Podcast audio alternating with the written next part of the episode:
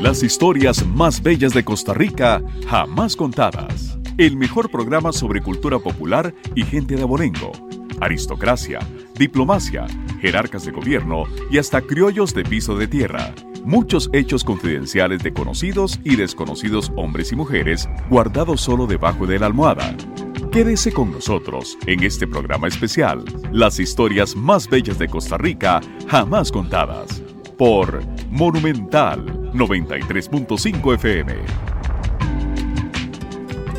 De las historias más bellas jamás contadas, último decreto imperial ordenado a Costa Rica, por Huber Solano Quirós, periodista. Y de orden de su majestad imperial lo comunico a vuestra señoría para su inteligencia y cumplimiento. Dios guarde a vuestra señoría muchos años.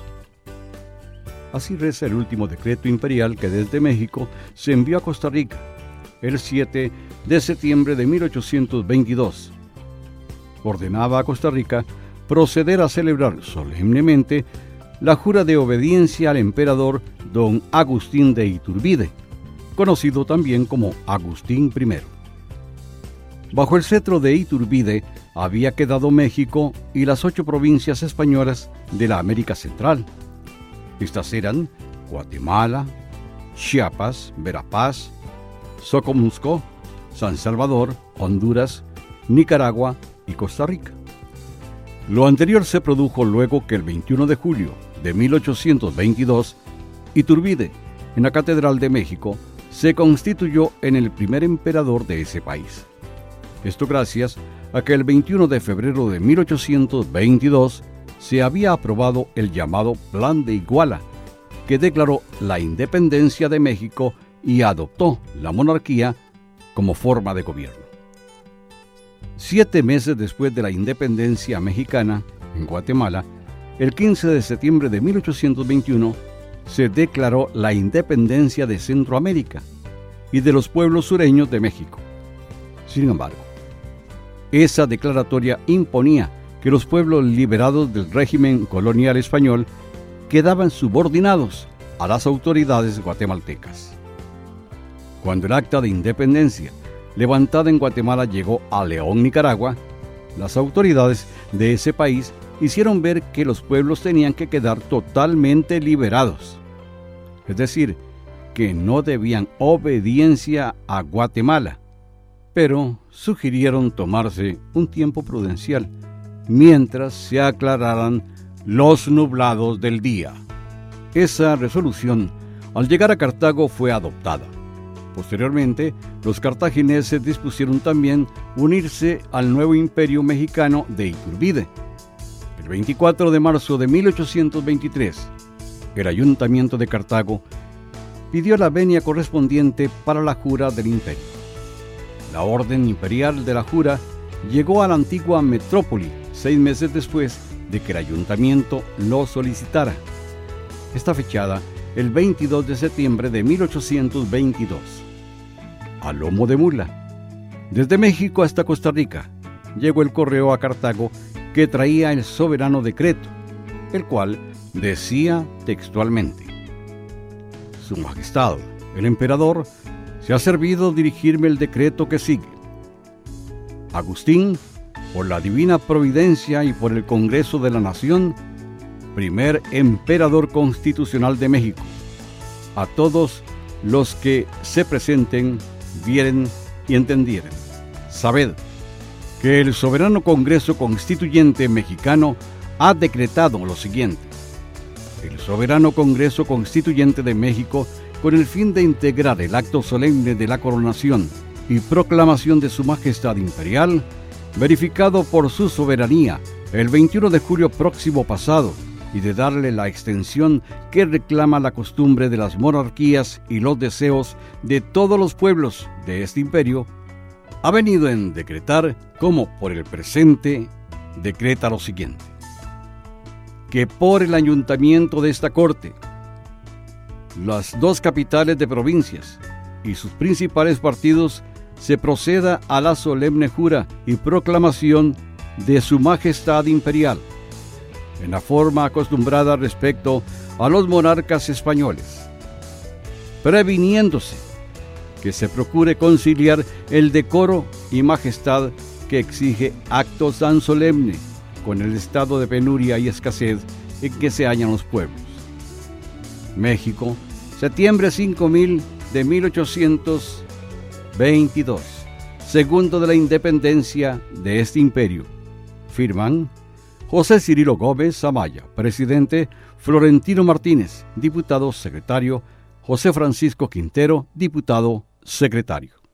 Por tanto, mandamos a todos los tribunales de justicia, jefes, gobernadores y demás autoridades, así civiles como militares y eclesiásticos de cualquier clase y dignidad, que guarden y hagan guardar, cumplir y ejecutar el presente decreto en todas sus partes. Tendréis lo entendido y dispondréis se imprima, publique y circule. En México, a 9 de septiembre de 1822, rubricado de la Imperial Mano, AD José Manuel de Herrera, y de orden de Su Majestad Imperial lo comunico a vuestra señoría para su inteligencia y cumplimiento. Dios guarde a vuestra señoría muchos años. México, septiembre 9 de 1822, segundo de la independencia del imperio. Herrera. Así concluye el soberano decreto imperial que llegó a Cartago ordenando proceder a la jura y proclamación de don Agustín de Iturbide. En consecuencia, Cartago quedó autorizada imperialmente para proceder a la celebración. Agustín de Iturbide había nacido en la ciudad mexicana de Valladolid, en Michoacán, el 27 de septiembre de 1783. A los 22 años contrajo matrimonio con doña María de Huete, rica heredera de la familia vasca. Su padre, don José Joaquín Iturbide y Arregui, procedía de un añoso linaje de tronco español. Comenzó como alférez de infantería. Luego fue teniente. Peleó en la batalla de Montes de las Cruces en 1810 defendiendo el asalto de las huestes de Hidalgo. Cuatro años más tarde, era tildado de cruel. Además, lo acusaron de ganancias ilícitas con ventas de azogue, producto que era un monopolio. También Iturbide fue catalogado como hombre de pocos escrúpulos en cuestiones de dinero. Era asiduo al juego y a los amores fáciles. Tras la constitución de Cádiz en 1812, que encarriló la vida del Estado, pero que ocasionó serias divisiones entre españoles y la población, al igual que en varios países de América, afloró la rebelión contra España. A los 40 años, Agustín Iturbide se dio cuenta de que la independencia solo se podría lograr con la colaboración del ejército para evitar el derrame de sangre. De ahí que volvió la espada contra su pasado español y logró que se le unieran otros jefes militares e impulsó el movimiento revolucionario. Es un hecho que Hidalgo y Morelos les tocó la primera parte de la revolución, pero Iturbide, con el apoyo del ejército, llevó adelante la segunda fase que culminó con el plan de Iguala y la proclama de independencia de México. Mientras tanto, en Costa Rica, por los tiempos de aquella significativa fecha mexicana, todo seguía en tranquilidad. Ajenos estaban el pueblo y sus autoridades a que tan solo dentro de siete meses se proclamaría la independencia de Centroamérica en Guatemala. De acuerdo con el gran historiador costarricense, don Hernán Peralta, al proclamar la independencia, Iturbide se apersonó ante la historia. Asumió la consiguiente responsabilidad, creó la nación mexicana e imprimió a su obra su propia responsabilidad, dirección y sello de sus convicciones políticas. Así lo afirma don Hernán Peralta, Premio Nacional de Literatura Magón 1965 en su conocido libro Agustín Iturbide y Costa Rica, editado por la Editorial Costa Rica en 1968.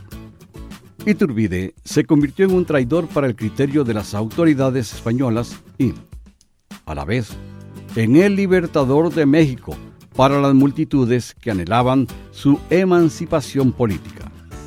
Lograron en esa forma conquistar el señorío de su destino histórico, de acuerdo con Peralta. Por otra parte, Iturbide envió una carta al virrey en la que se expresa lo siguiente. Yo no soy europeo ni americano, soy cristiano, soy hombre, soy partidario de la razón, conozco el tamaño de los males que nos amenazan, me persuado de que no hay otro medio de evitarlos que el que he propuesto a vuestra excelencia. Y veo con sobresalto que en sus superiores manos está la pluma que debe escribir religión, paz y felicidad, o confusión, sangre y desolación para la América septentrional. La carta fue devuelta por el virrey sin abrirla y el 14 de marzo el Boletín Oficial de Nueva España dio publicidad al decreto que declaraba Iturbide fuera de la ley. Luego hubo enfrentamientos de los que el virrey movilizó 80.000 hombres. Iturbide y sus tropas tuvieron que retirarse, pero reafirmaron posiciones y lograron imponerse. Cuando el nuevo virrey don Juan Donojú desembarcó en Veracruz el 30 de julio de 1821, Iturbide ya había ocupado casi todo México, contando además con el apoyo del ejército, con los guerrilleros que hacían causa común con los insurgentes. El nuevo virrey, conociendo las dificultades existentes en España para el envío de refuerzos, optó por entrar en arreglos con los rebeldes. El 6 de septiembre, nueve días antes de conocerse el acta de independencia de Costa Rica, se combinó en México un armisticio. En una hacienda cerca de Guadalupe, se pactó la rendición de la capital. El 24 de septiembre, el coronel Vicente Filisola entró a México a la cabeza de 4.000 hombres. Por su parte, el 27 de septiembre, día en que Iturbide celebraba sus 38 aniversario de nacimiento, ingresó a la capital de México, al frente de 16.000 hombres.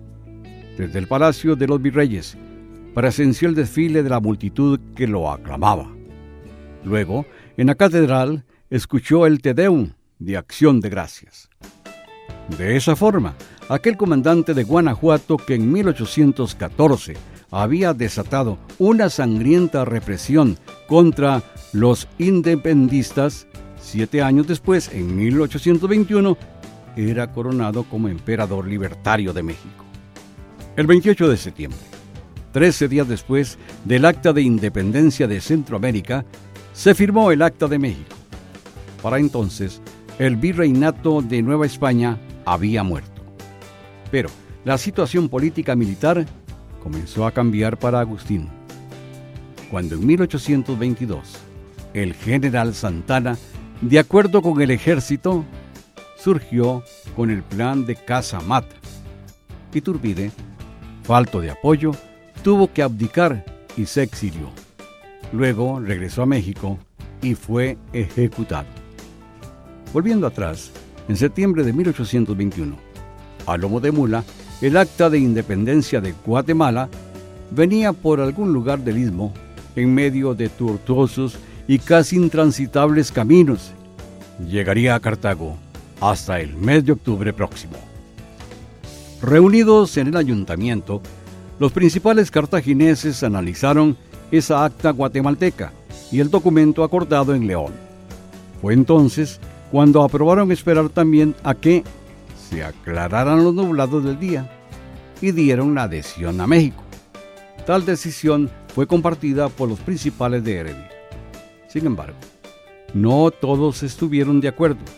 Los vecinos de San José y Alajuela no comulgaron con esa idea, basado en que si habría libertad tendría que ser absoluta. Es decir, que no podrías independizarte de España si al mismo tiempo quedabas dependiendo de los mexicanos. Los ánimos se caldearon y por más conversaciones e intrigas que hubo, no quedó otro remedio que la guerra. Cartagos y heredianos contra josefinos y alajuelenses. La solución se pactó a pólvora y bala. Ambos ejércitos se vieron las caras en la llamada Batalla de las Lagunas, en el alto de Ochomogo. Le dieron ese nombre porque en las inmediaciones del sitio de combate había muchos suampos y terrenos lagunosos. Fatídico fue el 5 de abril de 1823 para Costa Rica. Muchos cayeron muertos y heridos. La oficialidad cartaginesa desertó en mitad de la pelea. Cartago perdió la capitalidad que poseía desde la colonia española. La asumió San José al ganar la guerra. Curiosamente, y es un dato cierto que oculto está en la historia patria, cuando los costarricenses derramaron su sangre por la fidelidad y el amor al emperador Iturbide, estaban muy atrasados de noticias. En el momento en que estalló la guerra en Ochomogo, tiempo antes, ya Agustín Iturbide había abdicado.